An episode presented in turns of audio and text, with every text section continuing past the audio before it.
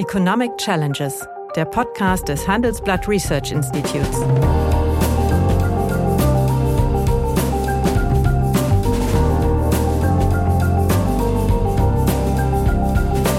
Bert Rürup, der Chefökonom des Handelsblatts, diskutiert mit Michael Hüter, dem Direktor des Instituts der deutschen Wirtschaft, wöchentlich aktuelle wirtschaftliche Herausforderungen für Deutschland wie für die Weltwirtschaft. Hallo und herzlich willkommen. Sie wundern sich jetzt bestimmt, denn das hier ist nicht die Stimme von Bert Rürup. Mein Name ist Nicole Bastian, ich leite das Auslandsressort des Handelsblatts und vertrete Bert Rürup heute kurzfristig. Freue mich sehr auf das Gespräch mit Ihnen. Hallo Michael Hüter. Hallo Frau Bastian und danke, dass Sie uns aushelfen. Sehr, sehr gerne. Denn das Thema heute ist spannend. Es hat große Auswirkungen auf die deutsche Wettbewerbsfähigkeit und auf das deutsch-amerikanische Verhältnis. Wir wollen über den Inflation Reduction Act in den USA sprechen. Vielleicht ein paar Informationen dazu zur Einordnung. Es geht um ein riesiges Ausgabenpaket mit einem Volumen von über 600 Milliarden Dollar. Einerseits zur Schuldentilgung, andererseits um Subventionen und Steuererleichterungen zu schaffen für den grünen Umbau der Wirtschaft. Das ist ja eigentlich erstmal toll. Aber die Bedingungen für diese Subventionen und Steuererleichterungen, die sind protektionistisch, sagt die EU. Zum Beispiel wird der Kauf von Elektroautos nur subventioniert, wenn die Batterien dafür auch in Nordamerika hergestellt worden sind. Da geht es alleine da um ein Volumen von über 200 Milliarden Dollar. Die EU kritisiert, das ist wettbewerbsverzerrend und sie fürchtet eine massive Abwanderung äh, der Industrie in die USA oder nach Kanada, wo ja derzeit ohnehin die Energiepreise äh, sehr viel attraktiver sind als in Europa. Michael Hüter, kommt Europa da jetzt noch mal raus? Also Europa kommt da raus, wenn es will. Ähm, und die Antwort liegt auch nicht so sehr in handelspolitischen Gegenmaßnahmen oder eigentlich gar nicht, sondern in der Erkenntnis, dass es um gute Standortbedingungen geht. Ich meine, kein Unternehmen würde alleine deshalb seinen Standort hier in Europa schließen und komplett in die USA verlagern, weil es mal für eine bestimmte Zeit Subventionen gibt.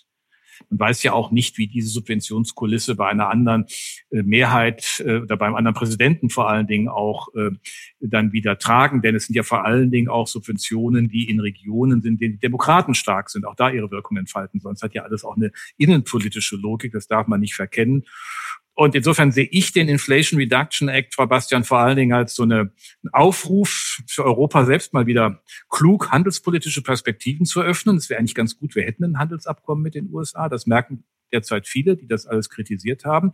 Und auf der anderen Seite, dass wir Standortpolitik machen müssen, um hier durch gute Infrastruktur, gute Regulierung, gute auch Wissensinfrastruktur die Dinge zu bewegen. Und wenn man mal ins Detail reinschaut, das werden wir jetzt ja vielleicht im Weiteren machen, wird manches auch ein bisschen, wie soll ich sagen, naja, es, es, es relativiert sich. Also man muss immer auch sehen, es sind am Ende 370 Milliarden, die hier verfügbar sind, das auf zehn Jahre. Das ist mhm. nicht ganz klar definiert. Das sind 37 Milliarden pro Jahr.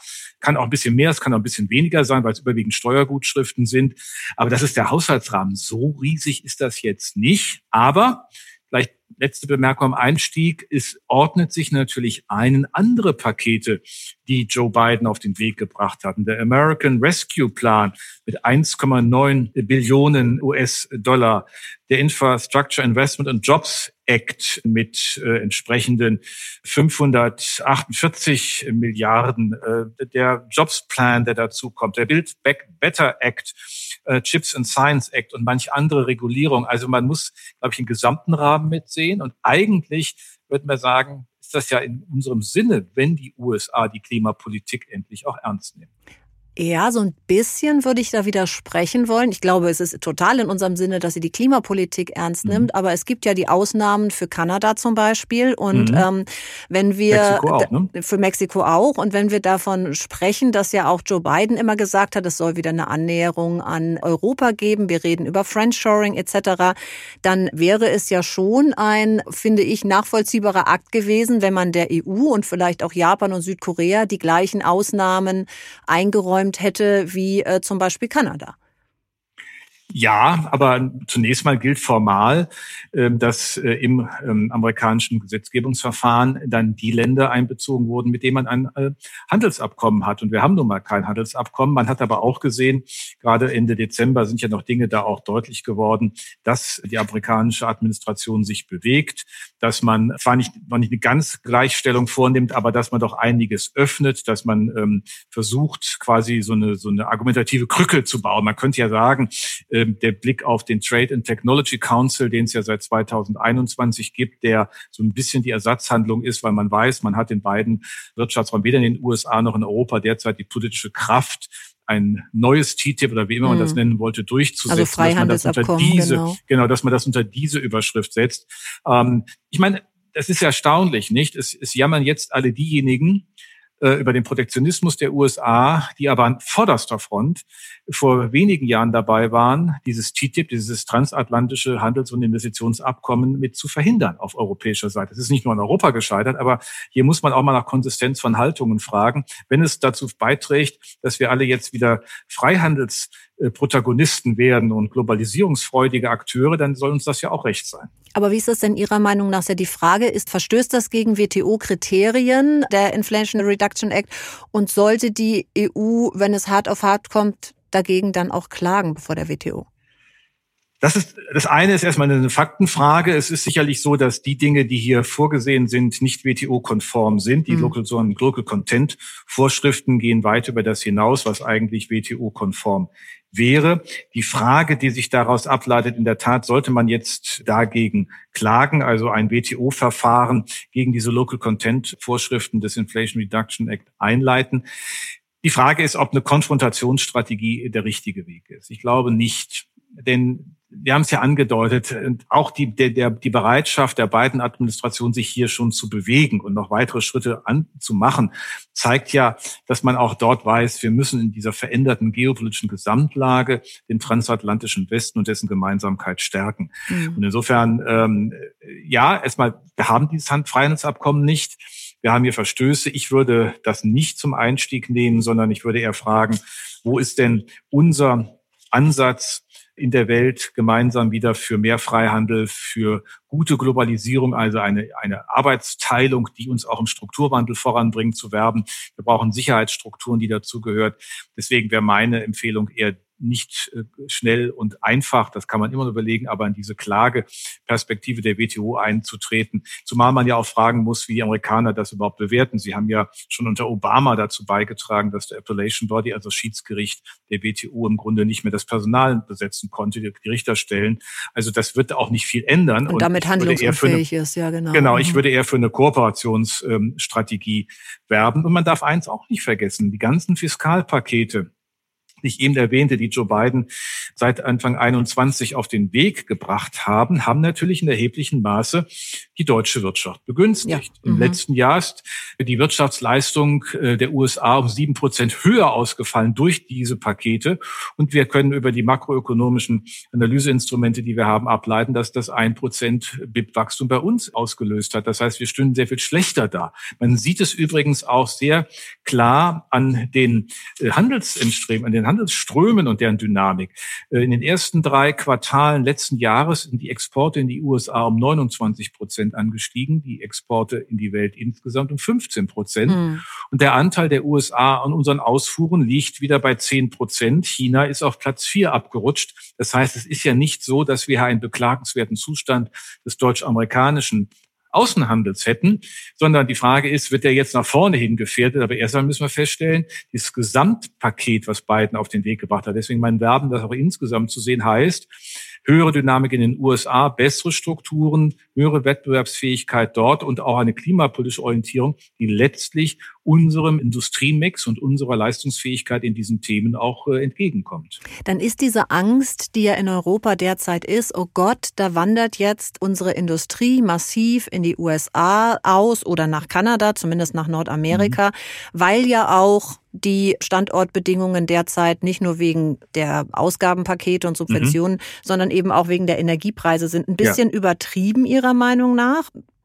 Naja, ich kann die, sagen wir mal, die Unruhe verstehen. Sie haben ja angedeutet, wir haben durch den, die Differenz der Energiepreise, äh, durch die Gassituation und durch den, den, jetzt das Zurückgreifen im Wesentlichen auf LNG-Gas, mal abgesehen von norwegischen und niederländischen, belgischen Gas, ist im Wesentlichen LNG-Gas, das ist deutlich teurer, mhm. werden wir eine andere Energiekostenstruktur haben. Aber im Grunde, wenn wir mal absehen von den Peaks bei dem Gaspreis, die wir im Herbst hatten und die wir im Frühjahr vergangenen Jahres hatten, sind wir jetzt wieder vom Niveau quasi vor Krieg. Das muss man auch sehen. Wir sehen es beim Ölpreis ähnlich. Das heißt, es sind auch stark volatile Märkte. Es ist jetzt schwer zu sagen, wie lange das hält. Wir können wieder politische Eruptionen haben, dann kann das wieder hochgehen. Es kann aber auch bedeuten, dass der Markt insgesamt sich jetzt eher wieder auf die Mengenrelation von Angebot und Nachfrage besinnt und wir haben die Speicher weiterhin voll. Wir haben Glück mit einem milden Winter. Das reduziert die Nachfrage. Wir haben auch eingespart, etwa 30 Prozent bei den privaten Haushalten Unternehmen insgesamt. All das führt dann auch dazu, dass die Märkte das wieder anders einschätzen. Das kann sich auch ein Stück relativieren. Aber äh, letztlich, das deuten Sie in der Frage an, ist das Argument, der Energiepreisunterschiede natürlich bedeutender als so ein paar Subventionen, mm. die es hier ein paar Jahre lang gibt. Das muss man ja immer auch unter politischem Vorbehalt sehen. Also insofern, ich warne ein bisschen davor, ich kann diese Unruhe verstehen, weil wir guten Grund haben, unruhig zu sein. Es ist einfach viel auf einmal in Unordnung geraten und wir müssen das äh, stabilisieren. Wir wollen ja die Transformationsleistung auch erbringen, aber die Antworten liegen eher bei uns. Kluge Handelspolitik und kluge Standortpolitik.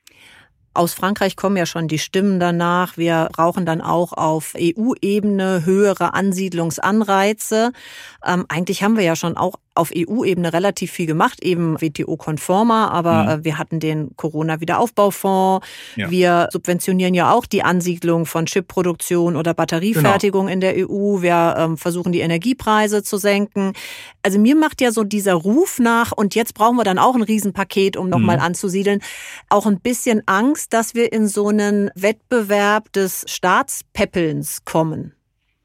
Ja, und der ist am Ende nicht produktiv. Mhm. Weder für das, was der Staat nämlich dann, weil er ja nie nachhaltig dabei ist, sondern er kann ja eigentlich nur Impulse setzen. Und wenn sich das nicht einordnet, eine sonst gute Politik, eine sachangemessene Politik, was Planungsgenehmigungsverfahren angeht, was die Steuerlogik an sich angeht und was die Qualität beispielsweise der Ausbildung angeht, dann haben wir da, äh, reden wir über viel zu eng äh, über ein Thema, das über Subventionen laufen könnte. Und ich meine, Sie haben erwähnt, den, den Aufbau- und Resilienzfonds, den wir im Rahmen des Next Generation Europäischen EU nutzen in Europa, der vor jetzt drei Jahren fast im April 2020 war es ja aufgelegt wurde in der Corona-Hochphase, wo man gesagt hat, da stellen wir Mittel bereit, auch in einer längerfristigen Investitionsperspektive. Das ist ja da das Geld. Das ist ein viel höheres Volumen als das, was wir hier in dem, in dem Inflation Reduction Act äh, finden.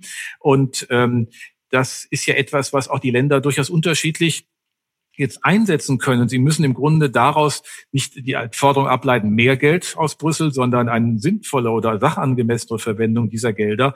Da brauchen wir auch keinen neuen EU-Souveränitätsfonds, wie Frau von der Leyen vorgeschlagen hat, sondern wir brauchen eine Nachhaltigkeit dieser Investitionssäule. Das würde ich schon sagen. Es gibt große europäische Aufgaben, Energienetze, Verkehrsnetze, sonstige Leitungsnetze, die Frage der Verkehrsinfrastruktur, all das hat eine europäische Dimension.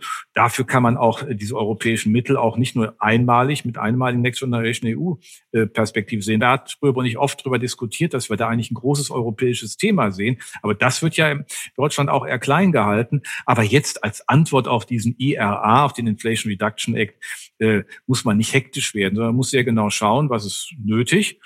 Und ich würde mich auch nicht jagen lassen. Also wenn einzelne Unternehmen sagen, na ja, sie würden jetzt eine mögliche Batterieinvestition dann hier verzögern und vielleicht in den USA, dann gucke ich mir die Zahlen an und kann das eigentlich nicht so ganz übereinbringen. Also ein einzelnes Unternehmen, wo soll die im Augenblick sieben Milliarden in den USA herbekommen, wenn allein nur 37 Milliarden pro Jahr verfügbar sind aus dem Inflation Reduction Act. Gut, die Staaten machen noch ein bisschen was und wenn sie in Texas investieren, zahlen sie keine State Income Tax. In Kalifornien zahlen sie 14 Prozent State Income Tax. Aber ähm, im Grunde, wir müssen aufpassen, dass wir nicht die äh, hier so ein, wie Sie sagen, so eine Art, so, ein, so, ein, so eine getriebene Debatte haben, die eigentlich nicht wirklich äh, produktiv äh, zu dem beiträgt, was wir leisten wollen. Zumal ja der europäische Markt auch als Absatzmarkt so attraktiv ist, dass man da vielleicht auch ein bisschen Selbstvertrauen haben könnte. Ja, und Sie haben ja auch erwähnt, Instrumente haben wir ja auch. Ich meine, wir haben beim den Chips Act, wir sehen, dass die Investitionen äh, von Intel in Magdeburg 17 Milliarden, ja einen hohen Milliardenbetrag auch Unterstützung mit in sich trägt, aber durchaus WTO-konform. Wir machen das ja. Jetzt kann man fragen, wie ist das in der, im Bereich der Batterieproduktion? Und man muss dann auch dort immer genauer hinschauen. Es ist ja nicht so, dass das für alle amerikanischen Produzenten gleichermaßen gilt. Wenn die E-Autos, die dort verkauft werden, oberhalb der Preisgrenze liegen, die die für dieses Subventions Regime hier gilt, dann kriegen die amerikanischen Hersteller genauso wenig wie wir. Die Preise unserer Autos, ähm, die E-Autos, die in die USA gehen, liegen schon in der Mittelklasse häufig über diesen Einkommensgrenzen mhm. und Preisgrenzen, die dieser Inflation Reduction Act vorsieht. Das heißt also, der parallele Anbieter oder der Mitwettbewerber aus den USA hat dann faktisch keine, keine großen äh, Vorteile, sondern muss man auch hier heißt es genauer hinschauen. Mhm. Nach einer kurzen Unterbrechung geht es gleich weiter. Bleiben Sie dran. Ich bin Dr. Falk Stierkart und leite ein medizinisches Versorgungszentrum in Erlangen. Der Job als niedergelassener Arzt ist nicht unattraktiv, aber er scheitert oft schon an der Wurzel. Wenn unser Studiensystem nicht darauf ausgelegt ist, genug Ärzte in guter Qualität auszubilden, wie soll die medizinische Versorgung in Mittelfranken dann gedeckt sein? Die besondere Nähe der niedergelassenen Haus- und Fachärzte ist in Gefahr. Was die Gesundheitspolitik jetzt dringend ändern muss, erfahren Sie auf rettetdiepraxen.de. Jetzt äh, hat ja gerade die SPD äh, wird jetzt ein Papier vorlegen, wo sie eine Industrieinvestitionsoffensive für Deutschland äh, fordert. Mhm. Wie wäre denn sowas klug ähm, konzipiert, ohne quasi in so einen Staatsinterventionismus oder in so ein Peppeln zu kommen und, und damit auch wieder Ineffizienzen zu schaffen. Also erfreulich finde ich ja, dass äh, die SPD dafür plädiert, das ist erstmal, glaube ich, ein wichtiger Rahmen, der da auch geschaffen wird, für einen gemeinsames, äh, gemeinsamen transatlantischen Wirtschaftsraum. Also im Grunde werden wir genau an diese Herausforderung erinnert.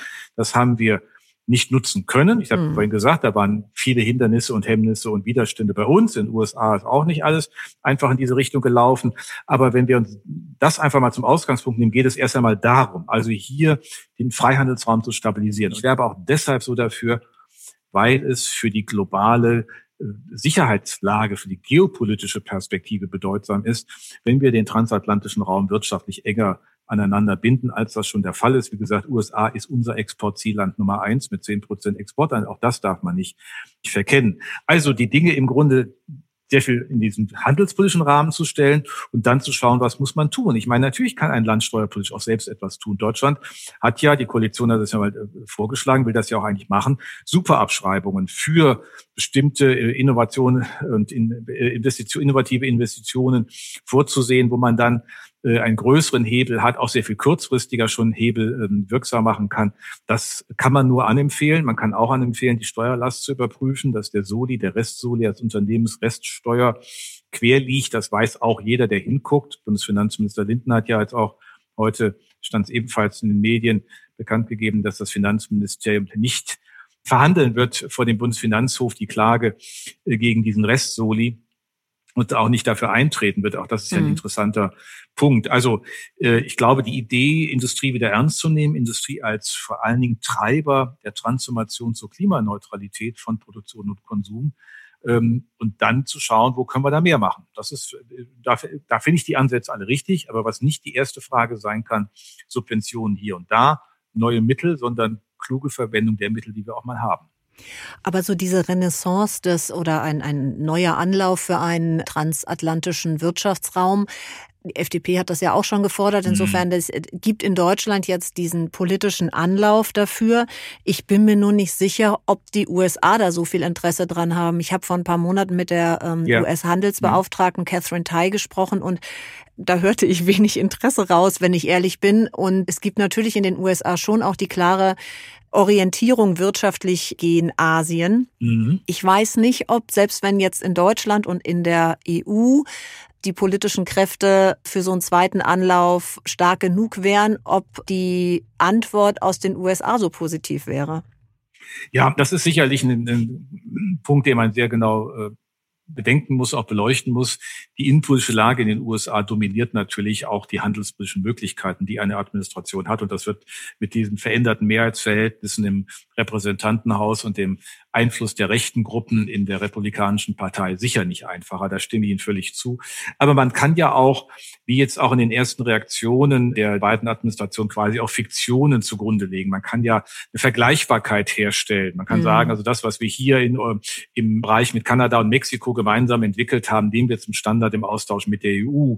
Also man kann ja auch an den Trade and Technology Council, EU, USA und Europäische Union Strukturen entwickeln, äh, die man in diesem in dieses Thema einordnet. Man kann auch die Sicht auf den Klimaclub, äh, die ja Olaf Scholz stark nach vorne trägt, ich finde auch zu Recht, als einen thematischen Beitrag für diese Kooperationsperspektive setzen. Ich glaube, es geht im Wesentlichen darum zu sagen, dass wir nicht in eine äh, wie du mir, so ich dir äh, Handelspolitik ähm, eintreten. Ne? Der eine, die ja, ja, nicht, das muss man ja auch mal sagen, die Amerikaner jetzt nicht bewusst diskriminierend haben, sondern würden sie ja auch sagen können, auch für die Kanadier und Mexikaner, die ja nun näher liegen und die geringeren Transportkosten haben, äh, werden wir das nicht öffnen, sondern sie haben es getan für Länder, mit denen sie Freihandelsabkommen haben. ist ja auch ein Bekenntnis dazu, dass man im Grunde schauen muss, dass wir hier eine, eine Kooperationsmöglichkeit im Rahmen dieser innenpolitischen Restriktionen äh, der beiden Administrationen auch äh, hinkriegen. Jedenfalls alles versuchen, was irgendwie geht. Das wäre so mein Plädoyer.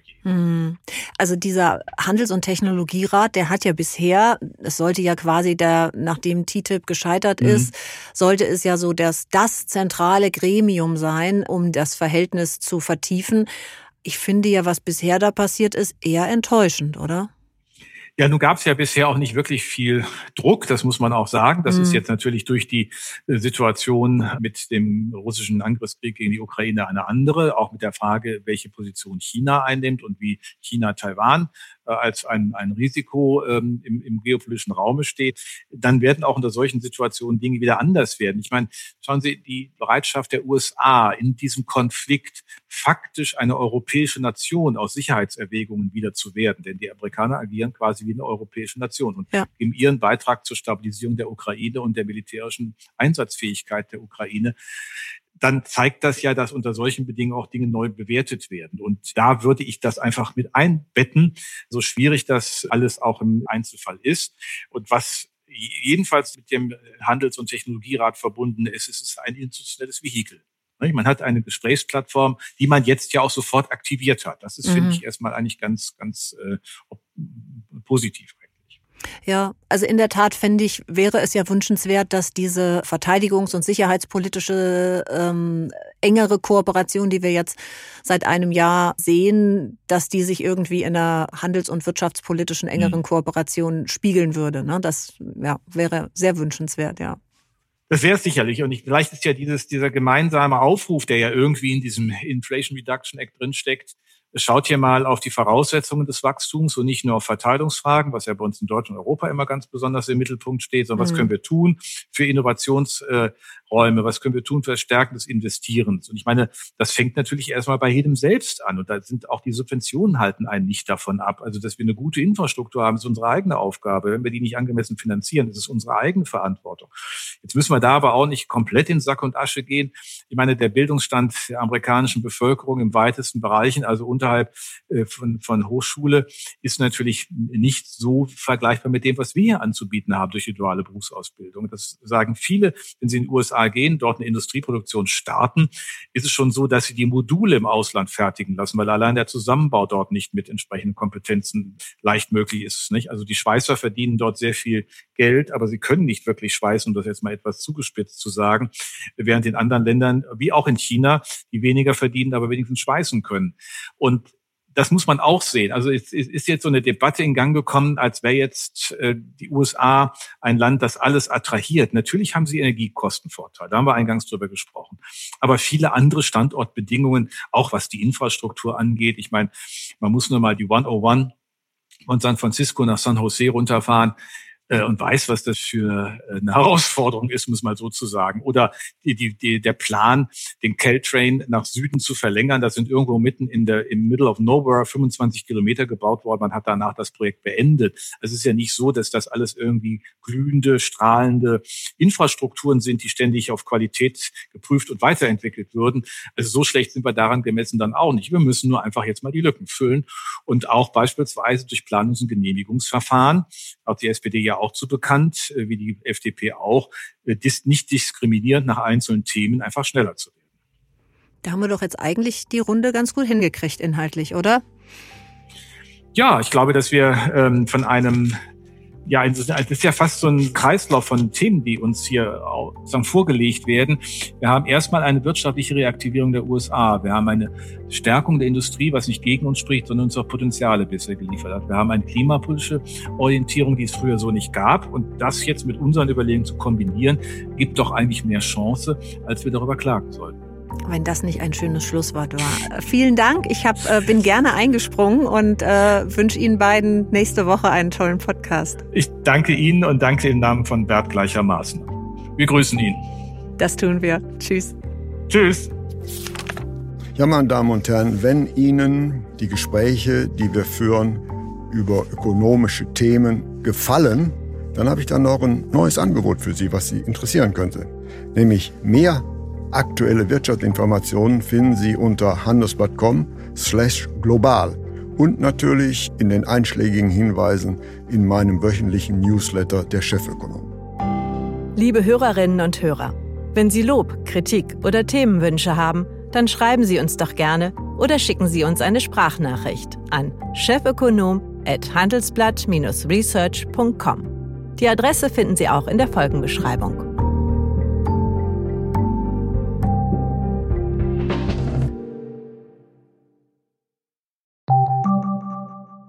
Wie navigieren Deutschlands Top-Vorständinnen durch die aktuell schwierigen Zeiten? Hören Sie es selbst bei der Female All-Star Boardroom Session am 14. Mai. Mit dabei Maria Ferraro von Siemens Energy, Viktoria Osatnek von E.ON, Sopna Suri von RWE Generation und Antje von Dewitz von Vaude.